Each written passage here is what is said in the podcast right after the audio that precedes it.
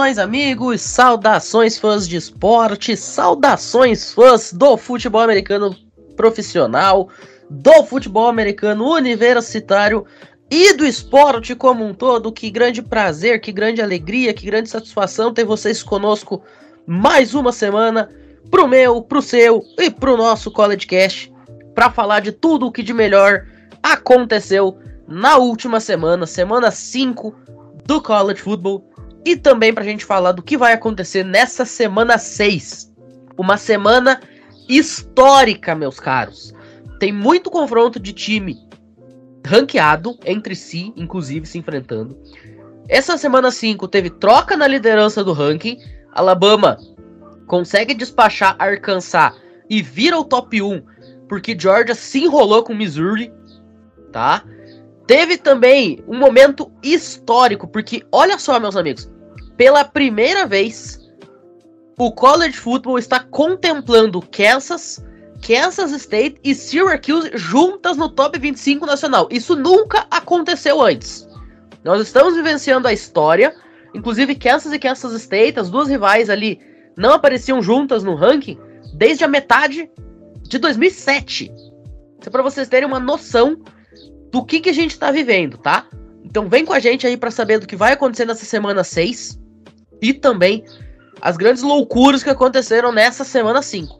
Mas antes de a gente falar especificamente das nossas revisões e previsões, vamos apresentar a mesa que vai fazer o programa junto comigo. Hoje, segunda-feira, dia 3 de outubro, estamos gravando um horário alternativo, né? São agora praticamente seis e meia da tarde. Bruno Oliveira, de feriado, lá no Rio Grande do Norte pegou uma praia e saiu da praia e veio direto pro College Cast, né, Brunão? Muito boa tarde. Boa tarde, Matheus Pinho, ao nosso querido André Lima, que também tá fazendo podcast aqui com a gente. Bom, fim de semana de college football sensacional, né? Tivemos muitos jogos importantes para o ranking, tanto que tivemos muitas variações, como você bem falou, Kansas, Kansas State e Syracuse pela primeira vez na história do ranking juntos. Cara, tem algumas questões aí no ranking que eu não concordo, que a gente vai falar aí no, nas reviews dos jogos.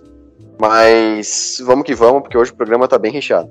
Exatamente. O Bruno já deu a deixa. André Lima, mais uma semana aqui. Hoje não vai ser aquele podcast especial carioca, né? Hoje eu vou ficar devendo a chave da cidade do Rio de Janeiro, porque a gente não vai ter nem o Kaique, que ficou preso no trânsito por conta de um acidente, tá? O Kaique estava confirmado, mas enfim, eu havia travou tudo lá no Rio de Janeiro. Ele não vai poder participar. Mas, André, a gente perde o teu ex-companheiro de time, mas a gente tem você junto com os companheiros do time do College Cash. Olha só que coisa maravilhosa. Ô papinho, é, hoje eu tô com os meus amigos que me abraçaram no College Cash, né? O Brunão e você, né? Que inclusive a gente também já fez já algumas transmissões juntos, não vamos esquecer disso. Mas é muito bom estar aqui de volta, né, no College Cast falar sobre essa semana 5 e a prévia da semana 6, né? Muita coisa boa aconteceu que vocês vão falar por agora e muita coisa boa vai acontecer nessa semana. Nós temos ótimos jogos e vai ter aquela pimentada de sempre que eu dou, né? Então é isso. E claro, antes que eu me esqueça, uma boa tarde, boa noite, boa madrugada ou bom dia a todos aqueles que estão nos ouvindo. Perfeitamente. Inclusive, gente, antes da gente começar também a falar do que aconteceu e vai acontecer, quero deixar um recadinho. Você aí que tá ouvindo a gente, gosta de futebol americano universitário, já que tá ouvindo a gente, mas de repente, você quer falar de futebol americano universitário aqui conosco? Ou de repente teu negócio é beisebol, teu negócio é hockey, teu negócio é basquete, de repente tu é um maluco, assiste os quatro uma vez só? O CollegeCast está com um projeto novo, a gente vai começar em breve a cobrir também essas outras três modalidades, tá? O hockey, o beisebol e o basquete. As inscrições já estão abertas para quem quiser participar. É muito fácil, tá? É só mandar uma DM lá nas redes sociais ou do CollegeCast, arroba o CollegeCast no Twitter, ou nas redes sociais do College Futebol Brasil, arroba CFBBR no Instagram e CFB Brasil no Twitter. Então manda lá na DM e diz, pô, quero participar de tal coisa e vem fazer o programa aqui com a gente. E agora sim, vamos começar a falar desta semana 5. Bruno, você quer abrir começando a falar aí de Kentucky e Ole Miss, jogo que você fez, inclusive, pelo College Football Brasil, né? Um jogo que valeu muito para as duas equipes, mais até para Ole Miss que sobe no ranking com a vitória, Kentucky acaba dando uma caidinha. Mas um confronto dentro da conferência, um confronto de dois times ranqueados, é sempre um confronto muito difícil de você ficar bravo com uma derrota, né? É isso aí, Pinho. É, eu fiz a transmissão com a Tawane Rodrigues e com o Kun. Um grande abraço para os dois e a todos que, que apareceram lá na transmissão, interagiram com a gente. Bom, a partida, como você falou, é um jogo equilibrado de ranking, né? Kentucky era o número 7, o Miz era o número 14. A única vez que eles tinham se enfrentado como ranqueados tinha sido lá para 1976, que o Miss tinha ganho, novamente ganhou. O jogo era em casa, então sempre tem um fator a mais nessa partida. E o jogo que a gente viu foi o, um Will Levis um pouco cru na, em algumas leituras. Né, a gente tratou bastante dessa questão do quão capaz ele seria para ser o, quarterback 3 do draft, né, já que o Tyler Van Dyke e o Anthony Richardson estão é, jogando mal nessa temporada, né, nesses últimos jogos. Então a gente questionou isso tal e mostrou que o Will Levis errou em algumas leituras, teve um fumble ali no fim do jogo, é, já em, em, zona de field goal, que, que decretou a vitória para o Miss. Na verdade, ele teve, ele teve dois fumbles em zona de field goal, né? Uma foi na corrida é, e a outra foi numa tentativa de passe. E pela a parte de Ole Miss, um Jackson Dart, que é um 880, teve uma leitura muito ruim, teve uma interceptação no fim do primeiro quarto, do, do primeiro tempo, desculpa. Mas, assim, foi, foi o suficiente para aliar junto ao jogo corrido, né? O Quinshon Judkins e o Zach Evans tiveram uma partida maravilhosa, principalmente o Judkins. É, e o Miss conseguiu fazer com que o jogo corrido sobressaísse a boa defesa de Kentucky na partida. O Chris Rodrigues, pela parte de Kentucky, teve um jogo sensacional. Ele que levou o Kentucky ao ataque. O retorno de kickoff também da equipe de Kentucky foi muito bom, mas no final das contas, a defesa de Ole Miss conseguiu se sobressair e fez com que a equipe, os Rebels tivessem a vitória e subissem no ranking. Kentucky caiu um pouquinho, mas é, é o que aconteceu mais ou menos com Wake Forest e Clemson, Clemson e North Carolina State. Quem perdeu caiu pouco no ranking porque é um jogo que é, é uma faca de dois gumes, né? Ou você ganha e sobe bem no ranking, ou você perde e cai só um pouquinho porque não tem como se sobressair muito com uma equipe superior a, você no ranking numa conferência tão pesada como essa em si. Exatamente. Vamos falar agora um pouquinho de Washington e o CLA. Alô, Jorge Assireu! Jorge, nessa altura do campeonato, tá lá em Canoinha, Santa Catarina ele deve estar, tá, assim, deve ser o cara mais feliz do Brasil, senhor Jorge Cireu. Porque, meus amigos, CLA está 5 e 0. Eu não estou mentindo, eu não estou maluco. O CLA está 5 e 0 na temporada. Uma vitória maravilhosa em casa, no Rose Bowl, para cima aí da equipe da Washington Huskies. Placar final 40 a 32. Washington que entrou como número 15 do país. E também estava invicta, diga-se de passagem. Tá? Foi um confronto entre dois times que estavam 4 e 0. Um jogo sensacional do Dorian Thompson Robinson, que passou aí para três touchdowns. Teve aí mais de 315 jardas. A gente até comentou, né, o André, na preview, que o Washington poderia se sobressair com o Michael Penix Jr. no jogo aéreo para cima da fraca secundária de UCLA e o Michael Penix Jr., ele de fato consegue jogar muito bem no jogo aéreo. Né? Ele passa aí para 4 touchdowns, quase 350 jardas. Mas as duas interceptações acabaram cobrando o seu preço. Também a gente tem que deixar o destaque pro wide receiver, o Jake Bobo, que de bobo não tem nada, por sinal, né? Responsável aí por anotar dois dos touchdowns da equipe dos Bruins. Os Bruins entram no ranking na posição número 18. Eu até comentei que eu achava que eles já estavam esnobados, já deveriam estar no ranking agora a justiça está feita. Washington acaba caindo um pouquinho, né? Vai para a 21 colocação, portanto perde aí seis posições, mas um grande jogo, um grande confronto aí de Pac-12. After Dark, a gente até tava comentando, né, que foi até um pouco de maldade os caras colocarem esse jogo para 11 e pouco da noite num dia de semana, mas é horário de Los Angeles, era jogo lá no lendário Rose Bowl. E para quem conseguiu vencer o sono e assistiu, certamente não ficou triste, né? Não teve o seu tempo perdido por assistir esse jogo. Brunão, vamos passar agora para Florida State e Wake Forest, dois times que também entraram ranqueados aí na rodada. Tudo bem que Florida State entrou ranqueado por conta de um retrospecto que vinha tendo é, contra equipes não tão fortes, né? Mas, enfim, tava no ranking, eu até comentei semana passada, dei meus parabéns aqui pra Tal, que foi a única pessoa que colocou Florida State no ranking lá na, no nosso ranqueamento de pré-temporada, mas não foi páreo para os Demon Deacons e Wake Forest se sobressai, consegue a sua recuperação depois de perder de uma maneira até um pouco dolorosa para Clemson, né, no overtime, segue seu caminho rumo à final da ACC. Já provou isso, inclusive, no jogo da temporada regular, né? É, então, Wake Forest e Florida State foi um jogo que é, era o número 22 do ranking contra o número 23. Um jogo equilibrado, mas na minha opinião, o Wake Forest é um time muito superior à Florida State, né? Eu narrei Clemson e Wake Forest, deu para ver que, que o Wake Forest tem uma equipe mais compacta, né? Você tem um Sam Hartman que, que, pode não ser o melhor quarterback, mas consegue ler bem o campo pela experiência e tal. O Jordan Travis é um pouco mais cru, ele é mais novo, assim. E os wide receivers de, de Wake Forest são muito bons, né? Eles usam e abusam de rotas gol. Então, eles têm um plano de jogo mais específico, mais definido, né? E isso é que a gente viu no jogo, né? O Florida State até abriu 7 a 0 mas o Wake Forest foi lá, fez 21 a 7 conseguiu é, é, se estabelecer bem na partida e no final do jogo conseguiu fazer o suficiente para ganhar dos Seminoles. E agora eles voltam, eles ficam mais fortes ainda no ranking, Florida State cai. Eu acredito que o Wake Forest é o, é o time que possa bater de frente com o Clemson na, na ACC. Bom, vamos falar de Purdue e Minnesota agora.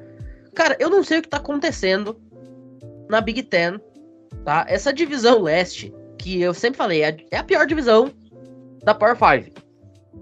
Só que, cara, dos sete times da divisão, seis tem uma vitória e uma derrota dentro da conferência. E o outro é o Wisconsin, que não me pergunte de que maneira tá 0-2. Inclusive, o Paul Christ foi demitido hoje de manhã, tá? No amanhecer.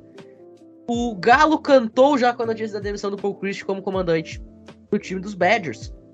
E Purdue consegue sua primeira vitória dentro da conferência, em cima da Minnesota Golden Gophers, que era até aqui a grande história de Cinderela da temporada, na minha opinião. Os Boilermakers abriram 10 a 0 Minnesota até empatou, e naquele momento que eles empatam o jogo, eu pensei, bom, a normalidade está de volta ao mundo. E a partir daí, Minnesota não pontua mais. Um jogo patético do Turner Morgan, tá? É, o Turner Morgan, que o Kaique até brincou, né? A tropa do Calvo, o Calvo vai decidir. O Calvo não decidiu, foi nada. Inclusive, abraço pro André, né, André? Que você falou, ah, eu vou apostar em Purdue. Né? Purdue?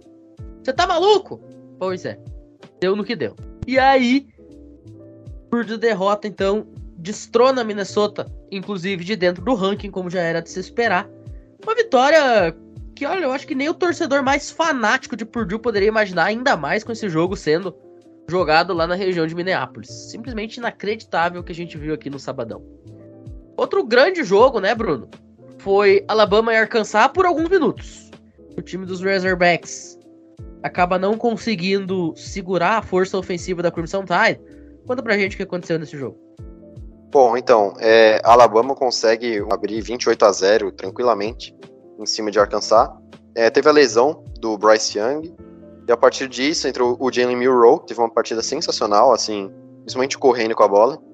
E a Arkansas entrou num. Nossa, parece que colocaram o, o soro do, do Capitão América neles. Os caras foram para cima com tudo, chegaram a deixar o jogo 28 a 23 né, tiveram um erro de conversão de dois pontos. Parecia que a Arkansas ia virar o jogo, teve um sidekick recuperado, sensacional aquele onside kick. É, teve fumble no punch de Alabama, que a bola ficou dentro da linha de 5 jardas e tudo mais. Só que aí o Jalen Miro consegue uma corrida de mais de 70 jardas, uma terceira descida, deixa a Alabama na primeira pro gol, e aí foi por água abaixo, né? A Arkansas foi muito valente na partida e poderia ter ganho de, de Alabama, mas o Crimson Tide, que na minha opinião não é o número um do país, para mim é o High State.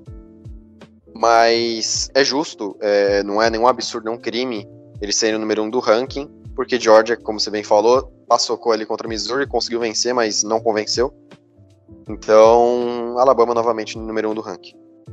Vamos falar agora de Oklahoma State e Baylor.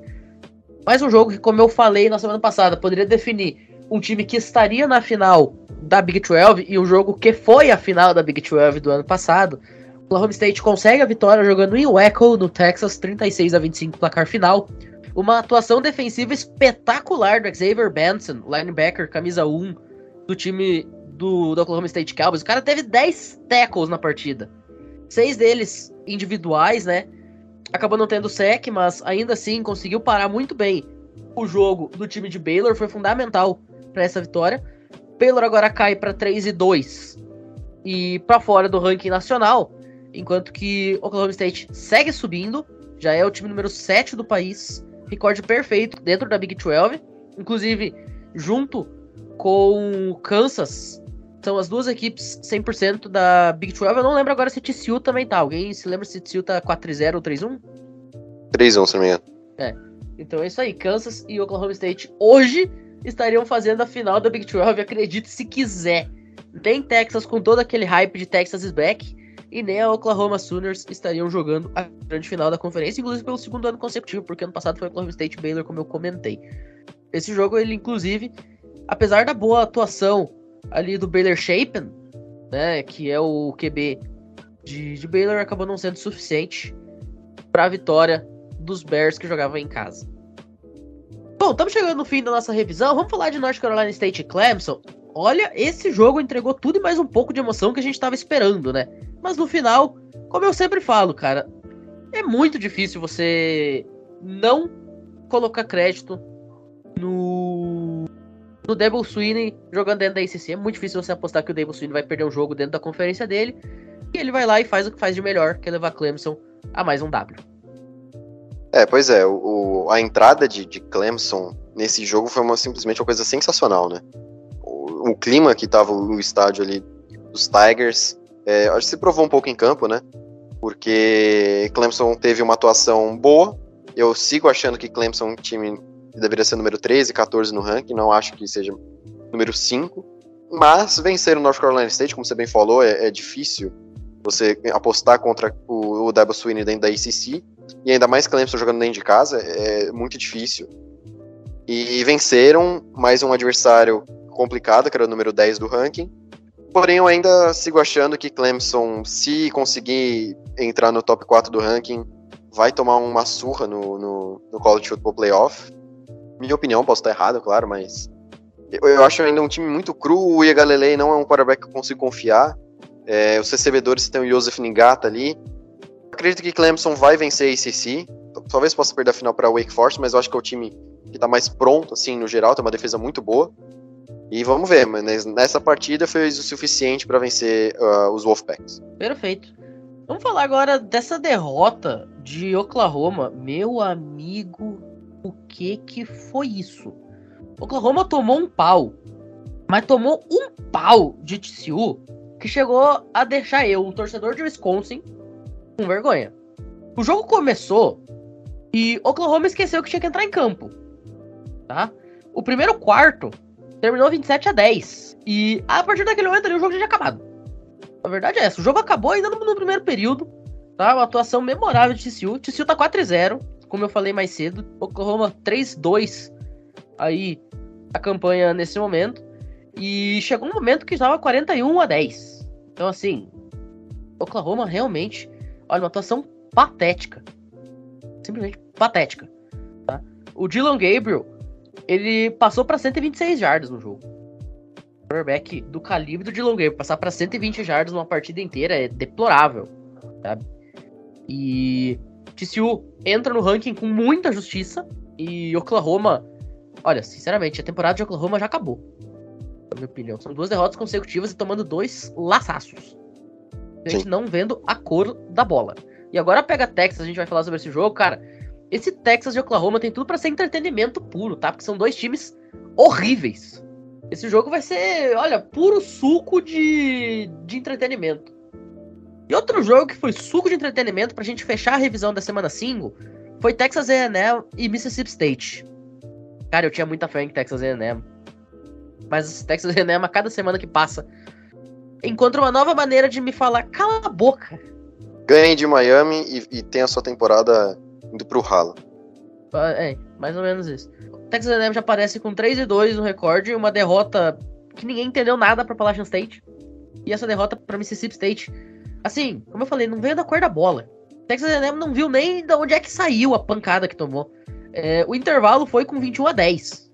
Ao final do primeiro período, já tava 14 a 0 para Mississippi State. Então, realmente, olha, eu tinha muita expectativa em Texas A&M nesse ano. tá? Eu achei que Texas A&M vinha, não vou dizer, ah, vinha pro título, vinha para jogar playoff, não, não é isso, mas eu achei que vinha apresentar um futebol americano bom. E passou longe. Mais um jogo do Max Johnson que ele não consegue apresentar grande coisa, enquanto que o Will Rogers, lá de Mississippi State, tendo talvez o jogo da carreira, né, 31 de 45, ok que o completion dele não foi lá essas coisas, mas 329 jardas, 3 touchdowns. Então, assim, uma atuação aqui do time todo de Mississippi State, inclusive muito boa, jogando em casa. O Dak Prescott Futebol Clube, inclusive, né? O, Mississippi State, se eu não me engano, não aparecia no ranking desde a época do Dak Prescott, pra vocês terem uma ideia.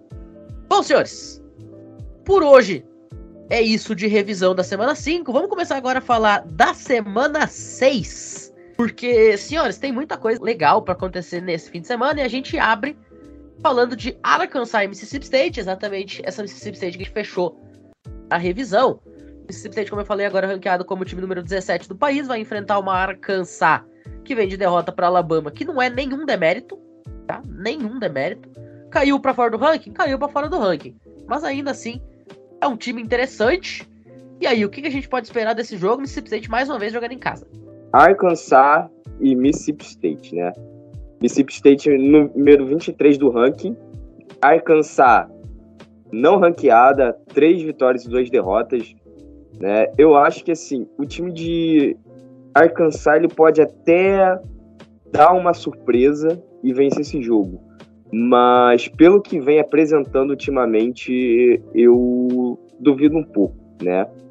Não jogou mal contra a Alabama, né? Fez 26 pontos, tomou 49, mas era a Bama, né? Só que assim, perdeu para Texas A&M, não é um jogo que, que me convenceu muito. Ah, beleza, foram dois pontos, né? E Texas A&M, né, que perdeu para Mississippi State, né? Então isso já mostra já a, a diferença entre os dois times. Agora tá usando a lógica do Jorge Assireu, né? Fulano bateu fulano, fulano bateu fulano, então significa que o A é melhor do que o C por conta disso. Eu só tô utilizando esse argumento agora, né? Mas eu não, não sou muito fã disso também, porque, bom, mas todos me conhecem, né? Já sou já quase um membro extremamente ativo aqui do College Cast. E eu trabalho com bases estatísticas. E, bom, bases estatísticas não mentem, né? Rodgers tem 19 TDs e 3 interceptações, 1.715 jardas na temporada. Para Mississippi State, né? Enquanto Jefferson, de Arkansas, só tem 1.096 jardas, 9 TDs e uma interceptação. Porém, o jogo terrestre de Arkansas é bem mais chamado, né, bem mais efetivo do que o jogo terrestre de Mississippi State. Considerando esses dois pontos e as jardas cedidas pelas defesas e pontos cedidos por ambas as defesas, a gente vê que vai ser um jogo bem tranquilo defensivamente para Mississippi State, né? Porque Mississippi State ele entrega somente uma média de 93 jardas. Cara, isso é muito pouco. Isso foi muito pouco na temporada inteira. Em compensação, tomou 346 jardas aéreas, no total de 440, em média. Então acho que Mississippi acaba ganhando de, de Arkansas. Como falei, não vai ser um jogo muito tranquilo, mas a vitória vai acontecer. Então, na minha opinião, a vitória vai ser de Arkansas, porque a, o, o que se viu da partida contra Alabama, como eu já, eu já destaquei, né? É, eles realmente têm um time suficientemente bom. O KJ Jefferson, um grande é, quarterback para essa equipe, na minha opinião, acho que tem um, uma boa leitura, consegue resolver com as pernas, e para mim é o suficiente para vencer Mississippi State e vencer o Texas A&M, mas o Texas A&M não é um grande time, assim. Eu acredito que a Arkansas vai conseguir vencer esse jogo por uns 10 pontos. É, Texas A&M é o time do futuro, né? Não é o time do presente. Porque é um time com muito jogador freshman, né? Que vão ser grandes expoentes em alguns anos. Mas falando especificamente de Mississippi State e Arkansas, vamos falar então do Matchup Predictor e das casas de aposta. Mississippi State aparece como favorito com 75% no Matchup Predictor, tá? 75-25. Enquanto que nas casas de aposta também Mississippi State aparece como favorito por 8 pontos. Mas, porém, contudo, todavia, entretanto, como eu vou ter o voto de Minerva aqui, cara, Eu vou ir contra as odds mais uma semana. Eu já fiz isso em alguns jogos aí na semana passada e mais uma vez eu vou ter que desafiar as odds. Eu acredito que Arkansas tem um time melhor do que Mississippi State. Tá? Mississippi State ele é um time que a gente já conhece, que todo ano faz isso. Acha um jogo aleatório lá pra fazer uma graça, assombrar o mundo, jogar como nunca antes, aquela famosa frase de mexicano, né? Jogamos como nunca, perdemos como sempre. Aí ele acha uma vitória, todo mundo, meu Deus do céu, Mississippi State. Não, gente, calma, não é pra tanto. Eu acho que Arkansas tem um time melhor do que o de Mississippi State. Posso estar tá falando uma grande besteira? Posso. Mas hoje eu vou com os Razorbacks aqui, vamos ver se a minha língua vai fazer eu pagar ou não. Agora vamos para Tennessee LSU, jogo lá no Death Valley. Tennessee com a melhor temporada em praticamente uma década e LSU cada vez pior, tá? É, tá difícil a gente confiar nesse time de LSU. Tudo bem que conseguiu entrar no ranking, mas enfim, aquela posição 25 que não significa muita coisa, né? E aí, senhores? Dá pra gente prever um upset dos Tigers aqui, sob o comando de Brian Kelly? Ou realmente vai dar lógica e os Volunteers levam? Para mim, sem chance. Para mim, Tennessee é um time muito superior. O Randall Hooker, um quarterback muito melhor que o Jalen Daniels. Cara, para mim isso aqui é tiro curto. Tennessee ganha por uns de 14 a 17 pontos. É, pelo que LSU apresentou contra a Auburn, eu também acho que Tennessee vence esse jogo. Mesmo sendo um, torcedor de, de LSU, é um time que ainda está em formação, sabe? Comete muitos erros. Tem buracos ofensivos, buracos defensivos. E, e, o time de Tennessee tá, tá jogando fino, né? Então, eu acho que, como o Bruno falou, não tem muito o que falar, né? LSU vai acabar perdendo esse jogo. Eu não acho que vai ser uma diferença tão grande, a não ser que seja já no final do jogo e tal. Mas eu acredito que o jogo seja até um pouquinho disputado, mas a vitória de Tennessee vai acontecer. Bom, eu vou com vocês, tá? Para mim é Tennessee Volunteers. Tennessee vai continuar com seu recorde perfeito dentro da SEC. Acho que, enfim, o Randall Hooker, cara. Eu vou falar uma coisa aqui, que eu posso me arrepender muito disso, tá? Mas o Randall Hooker, para mim, hoje, é top 5 jogador pra Heisman. Eu nunca pensei que eu falaria isso, nem nos meus maiores sonhos, nem nos meus maiores pesadelos, encarem isso como da forma que vocês quiserem. Eu esperava que um dia eu fosse falar, ah, o Randall Hooker é candidato a Heisman. Pois é, olha que momento a gente tá vivendo em 3 de outubro de 2022. Eu não cheguei nesse ponto, Pinho, mas assim, eu falei isso na transmissão, né? Eu não vou lembrar o nome do coordenador ofensivo de Tennessee, que o Kuhn falou na transmissão, mas a diferença de um coordenador ofensivo, né? O que o Randall Hooker tá jogando atualmente e o que o Tyler Van Dyke com um novo é, offensive coordinator, que é o Josh Gettis, não tá jogando, né? Então, sim, faz muita diferença e eu acho que isso que, que tá pesando muito no Randall Hooker essa temporada, né? Ele tá jogando muita bola. O Randall Hooker, nas quatro partidas dele, ele tem quase 1.200 jardas aéreas, uma média de praticamente 300 por jogo, fazendo um cálculo aqui sem muita precisão. E 8 touchdowns na temporada, então é uma média de 2. Cara, você ter de média 300 jardas aéreas e 2 touchdowns é maluquice. Tá? Então, assim, a gente já viu Dylan Gabriel ser top 5 em Heisman, a gente já viu Mackenzie Milton ser top 5 em Heisman. Eu não tiro o Randall Hooker dessa folia aí, não, viu? E para completar a informação, Match Predictor da ESPN tá falando que a gente é tudo doido, colocando 58% das odds para LSU, 41,7% para Tennessee, enquanto que as casas de apostas estão colocando Tennessee como favorito por apenas dois pontos e meio, menos do que um field goal na spread. Vamos ver se a gente é tudo maluco ou se é os americanos que estão inventando coisa aqui. Bom, vamos passar para frente. Vamos falar do confronto dos invictos lá da Big 12. Parece que eu vou abrir aqui para falar de Texas e Oklahoma, né? Ah, essa semana tem Red River Showdown e tem um confronto dos invictos da Big 12. Não, senhores, a gente tá falando de TCU e Kansas University. Sim, Kansas University, meus caros, não perde um jogo, seja de futebol americano ou de basquete no college, desde março, tá? São mais de seis meses que a Kansas University não perde um jogo nos dois principais esportes universitários. Eu vivi para ver isso. Mas e aí, senhores?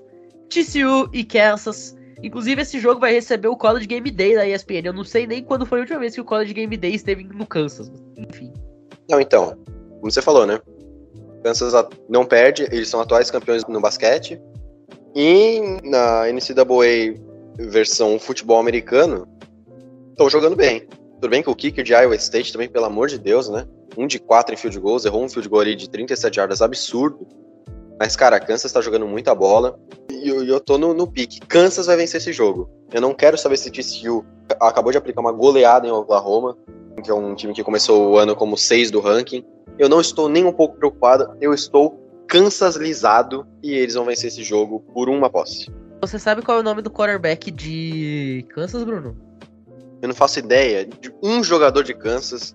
Não sei o nome do head coach, eu não sei, não conheço ninguém de Kansas, mas eu estou Kansas lisado. Cara, a gente já tem Jaden Daniels, né? A gente já tem JT Daniels.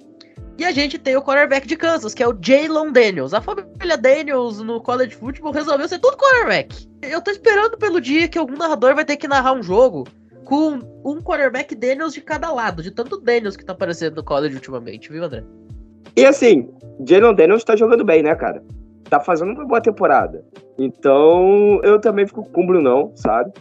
Kansas vai vencer e TCU não vai nem ter essa noção sobre Kansas. E é sobre isso, tá? Não, eu queria falar que a gente tem um Josh Allen, quarterback dos Bills, contra um Josh Allen, DE dos Jaguars, os dois escolhidos na escolha número 7 dos seus respectivos drafts. Né? Cara, esse jogo foi sensacional. Inclusive, o do Jaguars sacou o do Bills. E foi a primeira vez na história que dois jogadores homônimos se enfrentaram em lados diferentes da bola e um aplicou um teco ou um sec para cima do outro. Cara, foi 9 a 6 aquele jogo, ano passado. E toda vez que o, Josh Allen ia pra cima do, do, outro Josh Allen, o narrador falava: Josh Allen sex, Josh Allen, not the, from the Bills, but from the Jaguars. Cara, toda vez o narrador fazia essa menção. Que era um de, que era de Kentucky e outro de Wyoming. É, fazer o que? Tem que ser, né? Algum jeito nós temos que, que dar. Mas falando do Jalen Daniels, o quarterback camisa 6 da Kansas Jayhawks, esse cidadão, ele tem apenas uma interceptação na temporada inteira, tá? Em quatro partidas.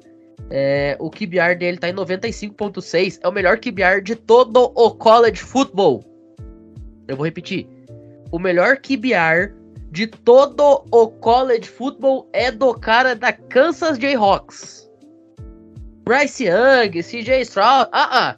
Caleb Williams, quem? Não, Jalen Daniels. Acreditem se quiser, meus caros. Agora eu vou falar um negócio pra vocês, tá? Eu tô muito tentado aí de TCU aqui. Eu, eu realmente acho que TCU vai ganhar, mas eu tô Kansas lisado.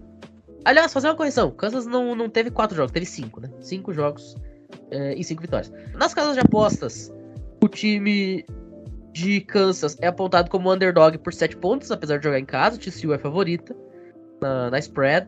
E no Matchup Predictor da ESPN, TCU é apontado com 68% de favoritismo. Eu vou acompanhar aqui, eu acho que TCU vence esse jogo. Agora, é aquela coisa que eu sempre falo, eu vou torcer pra eu errar. Porque você já imaginou, daqui a 30 anos a gente vai poder dizer, eu vi aquela temporada que Kansas começou 6 e 0. Vocês já imaginaram que vocês vão poder contar isso pros filhos de vocês, pros netos de vocês? Eu vi Kansas começar 6 e 0. Falar que não era basquete. É. Isso aí vai ser um momento absolutamente fantástico. E por que você não pode falar que Kansas teve a temporada perfeita? Vocês já pensaram em uma temporada em que Kansas fica perfeito? E essa temporada pode ser exatamente essa? Eu tô querendo muito que Kansas chegue nos playoffs. Não, se o playoff de 12 times já valesse para esse ano, Kansas tem o número 19. E detalhe, ela vai jogar como 19 contra 17 então, se a 19 vence a 17, provavelmente ela fica lá por perto da posição 12 mesmo. Kansas tem uma chance. Porque ela tem a chance de ganhar a Big 12 e, e ter uma temporada perfeita. No mínimo, top 6 pegaria. Tranquilamente. Cara, hoje é dia 3 de outubro nós estamos pensando em Kansas nos playoffs. Eu vivi para ver isso. Bom, enfim, vamos seguir ah. aqui antes que daqui a pouco a gente vai, vai chamar até o Papai Noel. Bom, gente, vamos dar seguimento aqui. Outro time que também tá enxergando Papais Noéis, Coelhinhos da Páscoa, tudo, enfim, duendes. É o time de UCLA, né? Que temporada maravilhosa de UCLA. O senhor Jorge Assireu está Dorian Thompson Robinson Zado e vai pegar uma Utah Utes, atual campeão da Pac-12, que não tá na melhor das fases, diga-se de passagem. E aí, será que a história de Cinderela de UCLA continua? Foi muito engraçado porque Clemson Wake Forest tava só eu e o Kun transmitindo. Aí não lembro quem foi que perguntou: vocês acham que o UCLA entra no ranking? Naquele exato momento, o UCLA tava ganhando só de 7 a 3 de Colorado, é talvez o pior time do, do college football atualmente. A gente falou, não, ah, cara, eu não confio no Dorian Thompson Robinson, sei lá, tal. Simplesmente o UCLA ganha de Washington, está no ranking e tá voando. Realmente, o Dorian Thompson Robinson escutou a transmissão no meio do jogo, falou assim, ah, é, então vamos lá. agora tá aí, né? Eu acho que o Utah vai ganhar esse jogo, mas assim, e o Celei tá, tá me surpreendendo bastante, eu não esperava que, que fossem estar jogando esse nível de futebol americano, estão 5-0 na temporada. E agora é, é, pega uma Utah em casa. Em casa o UCLA, né? Pega uma Utah que perdeu apenas para Florida, é um time bom, mas não confio. Então acredito que vai ser um jogo, aquele jogo maluco de college football, Pac-12 em sua essência pura, mas eu acho que Utah ganha por um field goal. Eu também acho que Utah vence e vence até com uma pequena tranquilidade, né? Principalmente porque o Ryzen ele tá jogando bem, né? É um quarterback que tá, tá dando tranquilidade. O, o ataque também tá um ataque ok, né? A defesa é o ponto forte de Utah, é inclusive um ponto que me fez gostar bastante de Utah na última temporada. E, e continua sendo aquela defesa intensa, aquela defesa agressiva. Eu acho que o time de Utah acaba vencendo isso ali uma certa tranquilidade, não com aquela facilidade que a gente via algumas temporadas atrás, brincadeira, tá? Deixar claro que é sempre brincadeira, mas eu acho que o Utah realmente vence essa partida. Casas de aposta e Matchup Predictor, nas casas de aposta na spread, Utah favorito por 4 pontos e meio, portanto uma diferença abaixo da linha do touchdown, e o CLA apontada como vencedora em apenas 31% da galera lá do Matchup Predictor, 68,9% de favoritismo para Utah. Você falou do Cameron Rising. Cameron Rising que tá aí com 95 passos completos de 139 tentados, 1.153 jardas, 13 touchdowns e apenas duas interceptações na temporada. E vai enfrentar o Jordan Thompson Robinson com 104 passes completos de 140 tentados, 1.211 jardas, 11 touchdowns e uma interceptação. Ou seja, os dois quarterbacks têm números muito parecidos entre si. A gente não consegue apontar que, ah, fulano tá melhor do que o outro. São números muito próximos. A diferença de passe completo é 9. A diferença de jarda é 60. A diferença de touchdown são 2. E a diferença de interceptação é uma só. Quer dizer, vai muito de quem estiver bem no dia e vai muito do que vai ter de time ao redor. Né? Se o Zé Carbonet vai estar tá naquele dia inspiradaço dele, que ele corre para três voltas ao mundo. Se os recebedores de Utah vão estar tá num dia interessante, vão ajudar o Cameron Rice. Cara, isso aqui é um jogo extremamente difícil você falar qualquer tipo de coisa. E até por isso é um confronto entre dois times dentro do top 18 nacional. Mas eu vou acompanhar os relatores, tá? Eu acredito que o Utah vai vencer o jogo. Mas mais uma vez, tomara que eu erre, porque eu gosto muito da UCLA, desse time de UCLA. É, tomara aí que o Dorian Thompson Robinson consiga fazer o jogo da vida dele, porque eu acho que esse cara ele pode chegar no draft. Claro, não vai ser uma pique assim, ó, que algum time vai colocar toda a sua esperança, mas pode ser o Davis Mills. Sabe? Aquele cara que saiu no terceiro dia, assumiu um time e consegue fazer esse time jogar minimamente bem dentro das pretensões e do que pode entregar. Eu acho que o Norton Robinson é esse cara. Ele consegue entregar algo num time da NFL. Tá? Não vai ser o Tom Brady, mas enfim, a gente tá vendo Daniel Jones ser titular, a gente tá vendo Mitchell Trubisky ser titular, por que que não, né? Sei lá, um Kirk Cousins da vida, e eu acho que é um papel que o Dorian Thompson Robinson conseguiria fazer. Então vamos ver se ele vai conseguir chegar lá nesse confronto e também no restante da temporada. Agora, quarterback que não vai ser o Kirk Cousins, que não vai ser o Mitch Trubisky, que não vai ser dessa laia do Daniel Jones aí, é o CJ Stroud, ou pelo menos não aparenta ser, né? E o CJ Stroud ele vai viajar aí até East Lansing, em Michigan, para enfrentar os comandados de Peyton Thorne, lá na Michigan State Spartans. Eu aposto, olha, piques com vocês que Michigan State não ganha esse jogo. Mas enfim, alguém acha diferente? Olha, cara, eu, o que eu sempre falo, para mim o CJ Stroud é o melhor quarterback da classe. Eu gosto muito dele. É um cara que transmite confiança, o High State tá passando trator em todos os adversários. E aquilo, né? Vai pegar uma Michigan State, tá jogando muito mal. Muito mal. Perdeu para Washington, perdeu para Maryland. Cara, pra mim, isso aqui é um jogo pra o Ohio State ganhar por uns 25 pontos, sem brincadeira. É, assim, já começa que Michigan State tá, tá negativado, né? Tá com duas vitórias e três derrotas. O Thorne, ele não tá jogando bem, né? não tá fazendo uma boa temporada. Então, tudo me leva a crer que o CJ Stroud vai levar esse time de Ohio para uma vitória bem tranquila. Né? Não tem o que falar muito sobre esse jogo. É até uma maneira triste de falar dessa partida, sabe? Tipo, cara, ver Michigan jogar contra o Ohio e saber que Michigan vai tomar uma pancada, vai ser atropelado, considerando a história de Michigan, é, é lamentável, sabe? Mas o programa hoje não tá num programa bom, sabe? E a temporada também não tá boa. É uma defesa que, que cede muitas jardas, é uma defesa que cede muitos pontos, perde jogos que teoricamente são tranquilos, né? Vem de duas derrotas seguidas. Então, assim, e, e Ohio tá jogando bem. É um ataque, como eu falei, fulminante, é um ataque que pontua até cansar. O CJ Stroud está fazendo uma ótima temporada, tá, tá com uma sinergia ótima com seus recebedores. O jogo teste também tá funcionando bem, né? Então, não tem muito o que falar. É até engraçado a gente falar dessa maneira desse jogo, que vamos lembrar que no ano passado Michigan State jogou com o Ohio State, podendo eliminar o Ohio State do playoff, que acabou acontecendo, né? O Ohio State não foi, mas podendo eliminar matematicamente o Ohio State dos playoffs, vamos dizer assim, e tirar o Ohio State da final da conferência, que de fato também acabou acontecendo, mas ia eliminar com antecedência. Que vocês lembram que essas três equipes chegaram na última rodada empatados. Tinham exatamente o mesmo recorde. E aí Michigan Wolverines vence o seu confronto e clincha, vamos dizer assim, né, garante a divisão. Vai jogar com Iowa, ganha a Big Ten e vai jogar os playoffs e aí toma aquela surra de Georgia. Mas Michigan State teve uma chance real no ano passado de tirar o High State do páreo. Esse ano é o time que vai tomar uma paulada de três posses. Quiçá mais. Então, olha, realmente a coisa tá feia lá em Lansing. Gente, o Peyton Thorne, ele tem dois touchdowns a mais do que ele tem de interceptação na temporada. Em cinco jogos. Ele tem oito touchdowns e seis interceptações. É mais do que uma interceptação por jogo. É ridículo. Tá boa, é ridículo. Como é que você vai confiar num quarterback que tem seis interceptações em cinco jogos? Cara, na boa. Então, assim, olha, é deprimente essa temporada de Michigan State depois da temporada maravilhosa que teve ano passado.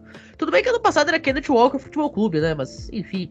Eu até achei que o Jalen Burger ia, ia conseguir fazer esse time ser mais competente.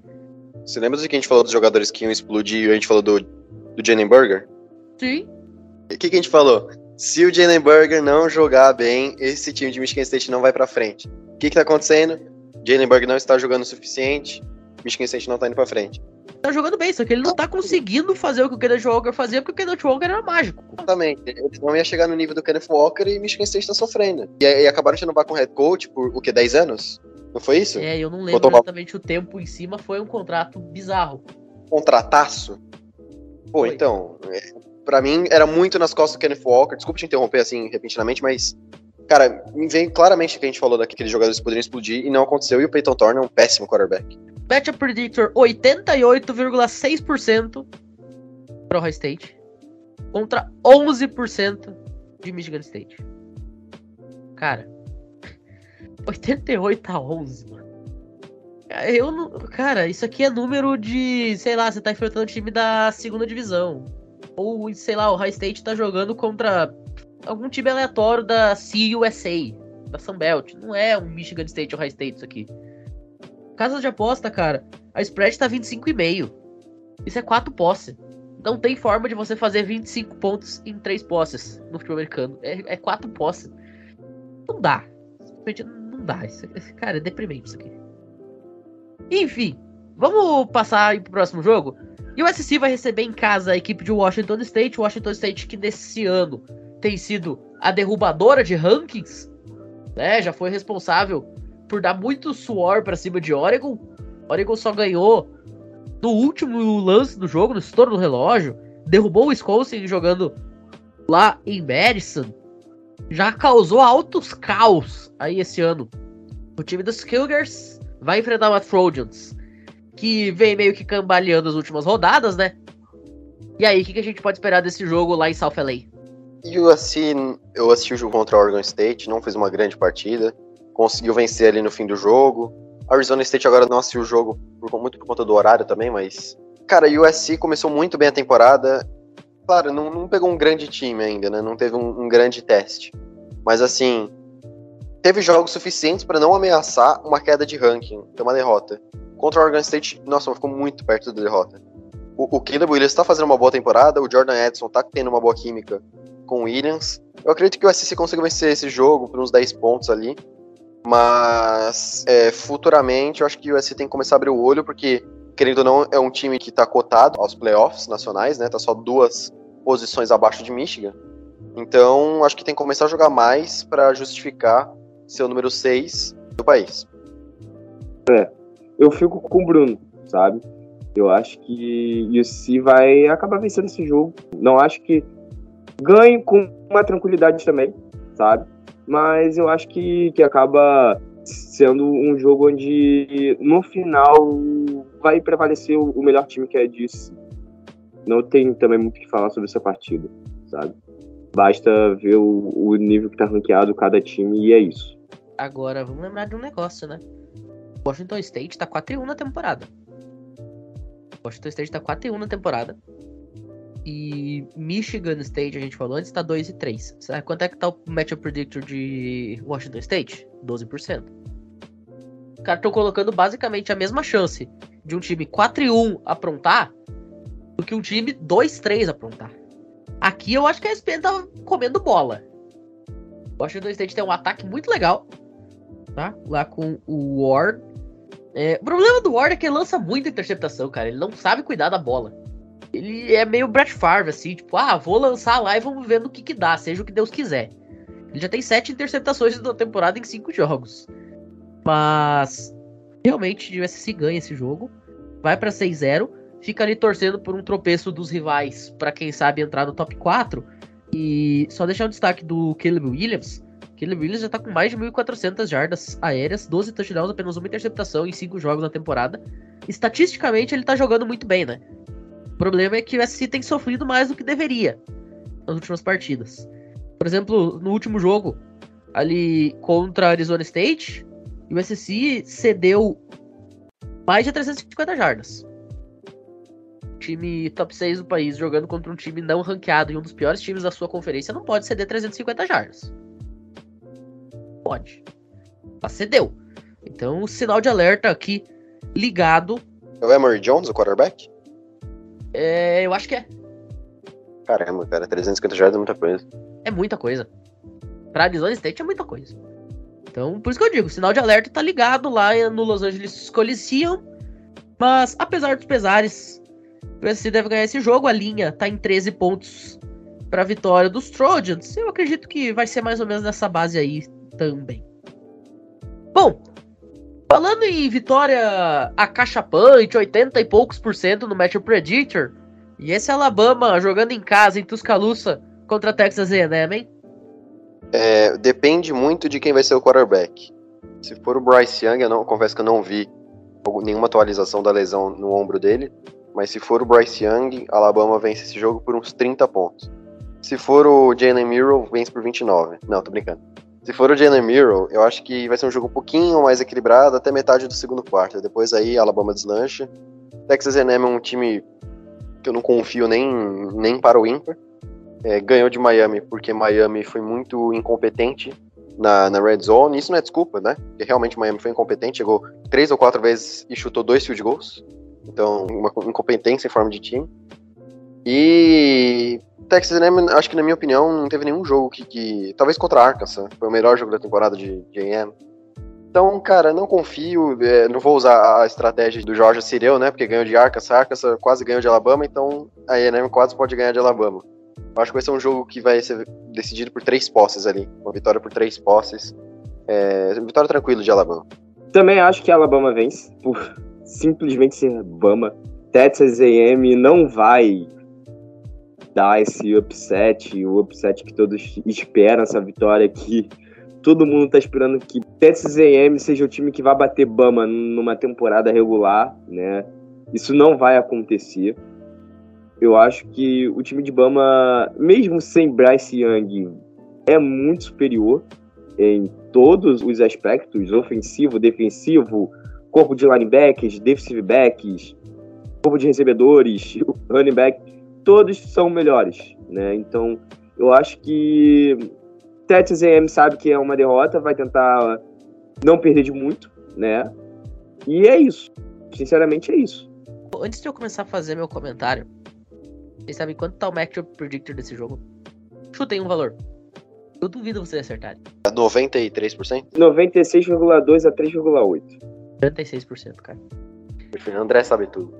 96% contra 3,8%.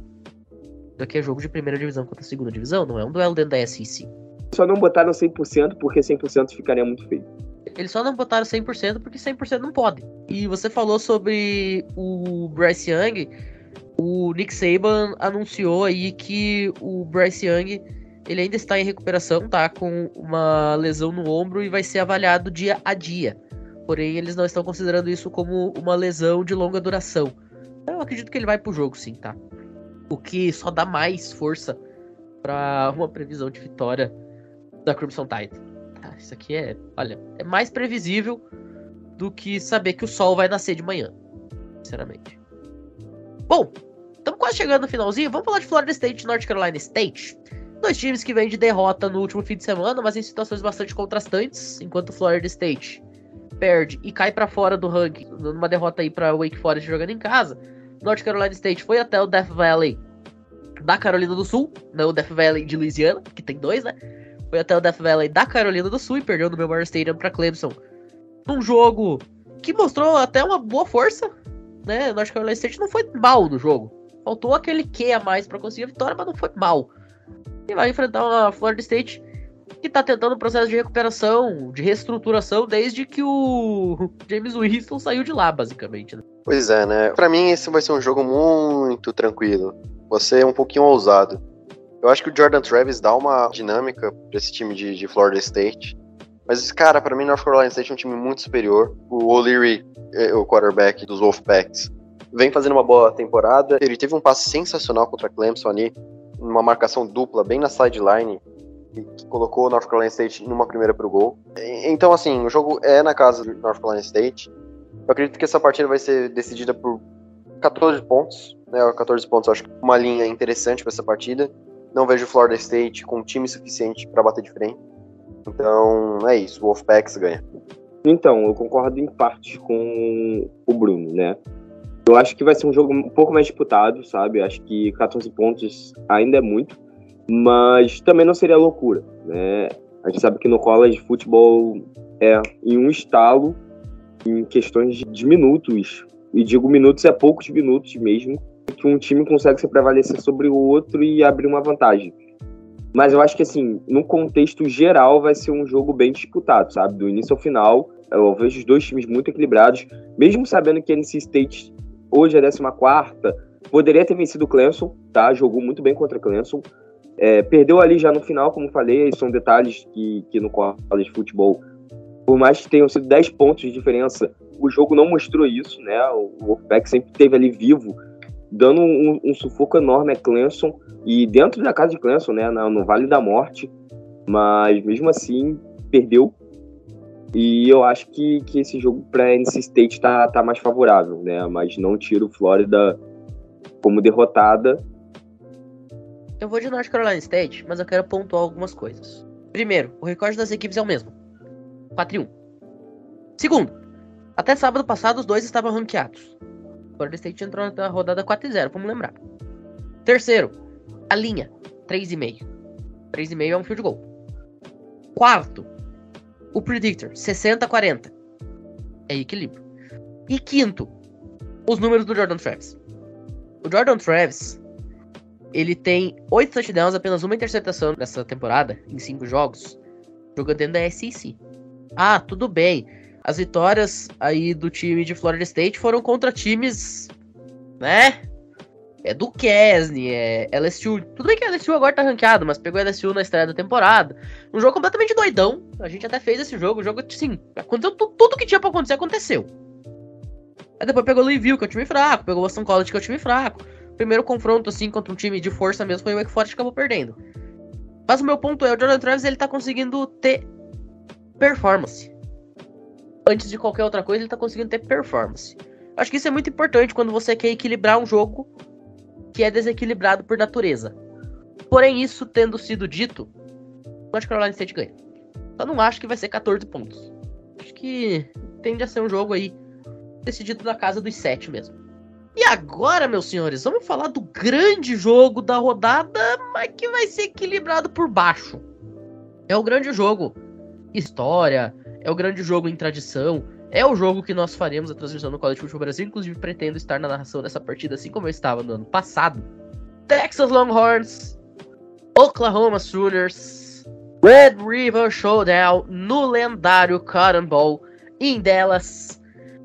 A rivalidade do Rio Vermelho vem aí para mais um ano, mas talvez seja o Red River Showdown mais em baixa, talvez da década. As duas equipes estão uma tragédia. E aí, o que a gente pode esperar? É aquela velha regra da matemática, né? Menos com menos é mais? Ou realmente vai ser um negócio sofrível? Perfeita definição. Eu ia falar, o jogo vai ser tão ruim, tão ruim que vai ser sensacional. Eu não assisti Texas e West Virginia. O Ewers voltou ou ainda não? Eu também não vi esse jogo, mas posso dar uma procurada. Tá, procura para mim. Porque se tivesse o Queen Ewers nesse jogo, vai ser totalmente diferente, né? As duas equipes vão com um quarterback capenga, né? Porque o, o Dylan Gabriel saiu machucado também no último jogo. Então a gente não sabe ainda, é, ele tá gravando na segunda, né? A gente não tem definição do jogo, vai ser no sábado. Mas se os dois estiverem em campo, seria muito legal, porque dá para ter um, equilíbrio nessa partida, se não, se tiver um oh, só. Não, a ESPN tá colocando no Predictor com o Hudson Card titular. E Oklahoma? Dylan Gabriel. Ah, ok. Tende um pouco mais para Oklahoma, mas o Hudson Card não é um quarterback horroroso, assim, o que é o comum de ter um quarterback reserva. O Hudson Card quase ganhou de Alabama. Alabama Perfeito. completa. Sim, a, gente transmitiu esse jogo, eu, Misha e a Tal. O, o Penny se machucou na jogada mais idiota, acho que, do, dos últimos anos. Era uma segunda para gol na linha de um, se eu não me engano, e eles tentaram um play action sem necessidade alguma. Você tem o Bijan Robinson no backfield. Na verdade, foi a primeira descida e o Quinn se machucou, né? Uma jogada completamente imbecil. Perderam ele. E agora vão com o Hudson Card no Red River Showdown. Ano passado foi um jogo maravilhoso, né? um comeback incrível do Caleb Williams, no jogo que ele bancou o, o Spencer Rattler. Você narrou esse jogo, não foi, Pinha? Sim, o touchdown terrestre do Eric Gray, faltando 3 segundos para terminar o jogo que decidiu. E teve essa corrida de 60 e pouca do Caleb Williams no primeiro snap dele. Não foi o Kennedy Brooks que fez esse touchdown? Ah, agora eu não lembro. Eu acho que era o Eric Gray. Era o Eric Gray, eu tava nesse jogo também. Que eu até falei que o Caleb Williams iria bancar. É, éramos eu, você e o Nicolas, né? Inclusive o Nicolas destacou e destacou muito bem a partida maravilhosa do Demar Overshaw. O Overshaw acabou com o jogo. Apesar da derrota, ele foi o grande nome de, de Texas. E foi ali que a gente viu também o nascimento do Xavier Worthy. Né? Ele era Sim. freshman e jogou assim uma loucura. Sim, Sim verdade. O Kennedy Brooks acho que fez um TD no lado esquerdo do campo, então acho que deve ter sido no terceiro quarto. Mas enfim, independente. Foi um jogaço. Né? Um, um jogo com maior pontuação da história do Red River Showdown e tal. Não acho que esse jogo pode chegar a esse nível. Mas, pô, vamos esquecer, né? Você tem o, o Bijan Robinson, você tem o Xavier Ward lá de Oklahoma, você tem o Marvin Mims. Então, são jogadores que podem fazer que a partida seja equilibrada, seja boa. Então, eu não acho que é difícil apontar o vencedor. Eu acho que pela má fase de Oklahoma, eu tendo a, a apostar em Texas. Texas, a qual eu falei que ia ganhar a Big 12, né? Estava bem certo. Mas, assim, eu acho que Texas ganha esse jogo por uma posse, assim. Do mesmo jeito que o ano passado Apesar que eu acho que foi duas posses, mas foi no, no última jogada do, da partida. Foi uma posse só. O Oklahoma tava tentando posicionar o kicker para ganhar o field goal. E aí o Gray achou o espaço e foi correndo, correndo, correndo, correndo, correndo, nunca mais parou. É, se não me engano, tava 48 ou 48, 47, 47, alguma coisa assim. É, ele tava tentando posicionar o kicker e, e, ganhou o jogo, é verdade. Então vai ser assim, uma posse nos últimos minutos da partida, nos últimos quatro minutos. Lembrando, muito provavelmente a gente vai transmitir esse jogo, né, Pinho? 99,9% de chance. Eu estou invicto em partidas que eu transmito, porque todas as partidas que eu transmiti foram definidas por uma posse. O único jogo que eu não participei foi Nebraska e Oklahoma, que foi um vareio de Oklahoma. Então, esse jogo vai ser definido por uma aposta, porque muito provavelmente a gente vai transmitir e muito provavelmente eu vou estar presente junto com meu querido amigo Matheus Pinho. Então, vitória de Texas. Não, inclusive, eu também. A maioria dos jogos que eu faço tem emoção. Cara, a gente conseguiu fazer um Rutgers e Boston College sem emocionante. E, e, isso é habilidade, tá? Isso é talento. Ó, eu transmiti Nebraska Northwestern, uma posse. Rutgers e Boston College, uma posse. Texas e Alabama. Atenção, atenção, atenção. Acaba de sair a notícia. Queen Ewers está saudável para sábado. O Perfeito. starter ainda não foi anunciado oficialmente, mas Queen Ewers está saudável. Eu fico muito feliz com essa notícia, né? Como eu falei, é sempre bom você ter dois quarterbacks saudáveis e titulares. Eu ainda acho que não, não vou mudar minha opinião, acho que vai ser uma posse mesmo assim. Mas é sensacional. E para terminar ali, Nebraska Northwestern, 7 pontos. Rutgers Boston College, 1 um ponto. Texas Alabama, 1 um ponto. Clemson Wake Forest, duas prorrogações e uma posse. E agora, é, o último jogo foi Kentucky Ole Miss, uma posse também. Texas e Oklahoma. Se, depois desse argumento que eu falei, se vocês não assistirem a nossa transmissão no College Football Brasil, vocês são malucos. É, então, eu, eu também vou de Texas, né? O time de Oklahoma perdeu para TCU, já começa por aí, né? Tudo bem, não, não vou dar mais de pinhate, abraço pinhate, mas, bom, cara, isso é extremamente lamentável. Você lembra para quem que Texas perdeu semana retrasada? Texas Tech. Eu acho menos vergonhoso perder de tudo que perder de Texas Tech. Lembrando que no passado, Texas ganhou de 70 a 35 de Texas Tech. Mas, mas se eu comparar por comparar, Texas perdeu por um ponto para Alabama, né? Um ponto. O homem tem um ponto. Aí, o homem tem um Aí a gente vê. Bom, mas é uma situação meio bizarra, né? Esse time de, de Texas ele é meio bizarro. Ele é, perde por um ponto do melhor time do college football e perde por três pontos no overtime para um, um, time que, bom, enfim, não vou destruir Texas Tech aqui porque respeito. Mas, cara, eu ainda acho que o Longhorns vence essa partida. O Sunes não me, me passa nenhum, nenhuma confiabilidade. Principalmente o Gabriel, sabe? É, é um quarterback que eu acho, sei lá, muito inconstante. Mesmo que ele não tenha antecipações na temporada, tenha 1.200 jadas. Mas, assim, sabe? O programa em si, ele é um programa muito estranho para mim. Não é à toa que tá 3-2, mas enfim. Falei muito e não falei nada, né? É, Texas vence a partida e é isso. Eu não acho que vença também com aquela tranquilidade, tá? Eu acho que vai ser um jogo bem parelho, vai ser um jogo até legal de se assistir. E detalhe, não fale que o jogo é bom defensivamente porque o jogo é ruim, tá? Eu odeio essa, essa frase, eu como amante da defesa, porque esse jogo realmente não vai ser um jogo muito agradável de se assistir, mas vai ser um jogo disputado, um jogo legal, tá? Mas vai ter inúmeros erros de ambos os lados. E também não acho que seja de muitos pontos. Tem uma frase Batida Podcast que o nosso âncora de quinta-feira, o Natan Pires, inclusive meu grande amigo, abraço pro Natan, ele sempre fala, porque a gente tem uma tradição lá, quando a gente vai falar dos jogos da semana, a gente sempre fala, né? Qual é a sua sugestão de série da semana pro fã que nunca viu beisebol, né? Quer começar a ver, ou enfim, tá começando a ver. A gente fala lá, ah, tem tal série que é boa, tem tal série que são dois times fortes, tem tal série que vale isso. E aí, sempre tem a não série da semana. E aí ele tem uma frase que ele diz assim: O suco de chorume da Major League Baseball. Bom, esse jogo vai ser o suco de chorume das defesas do college football. Absolutamente patético.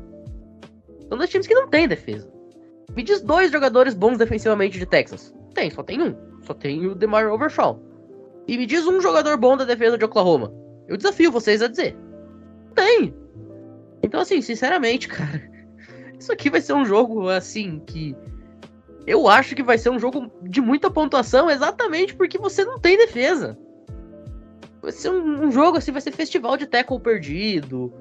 Vai ter secundária sendo queimada toda hora quarterback lançando em profundidade, buscando um recebedor que vai estar tá com separação de 10 metros em relação ao defensor mais próximo, sabe? É esse tipo de coisa que eu espero nesse jogo. Running back passando no meio de gap porque um defensor vai estar tá tacleando o outro, vai estar tá bloqueando o outro. Vai ser bizarro isso aqui. Inclusive, eu quero deixar os meus parabéns pros guerreiros que vão assistir esse jogo lá no estádio, porque vocês sabem qual é o ingresso mais barato desse jogo? Chuta. Uh, 50 dólares? 750. 199 dólares. 200 doleta, cara. Isso é mil reais. Mil reais pra ver isso aqui. Eu falei 700. 200 já ficou barato, entendeu? Essa é a estratégia. Ah, Pera aí, isso é um roubo. Não, cara, isso aqui é bizarro. Tá? 199 dólares pra assistir esse jogo. É, Mas sabe por que tão Porque é no Cotton Ball. E porque é histórico, é clássico, é derby, rivalidade, sabe que o pessoal vai pagar. Até porque a gente tá falando de Texas. Qual é o lema do Texas? Family, Faith and Football. Né? É, Então, assim, é o Texas, cara. O pessoal vai ir. Mas eu tô até com o vividseats.com, que é um dos sites mais usados para compra de ingresso online nos Estados Unidos. E, cara, tem setor aqui para essa partida de, em 1.250 dólares. 1.250 dólares. A gente tá falando de 6 mil reais, cara. Absurdo. É muita loucura isso aqui. É muita loucura. Ah, mas, tudo isso tendo sido dito, eu vou fazer meu comentário sobre esse jogo. É, o Matchup Predictor, ele tá em 68 contra 31 para Texas. Texas apontada como favorito em mais de dois terços. E a linha, ela tá em 7 pontos de vantagem também para os Longhorns em relação à equipe dos Sooners. Eu acho que Texas ganha.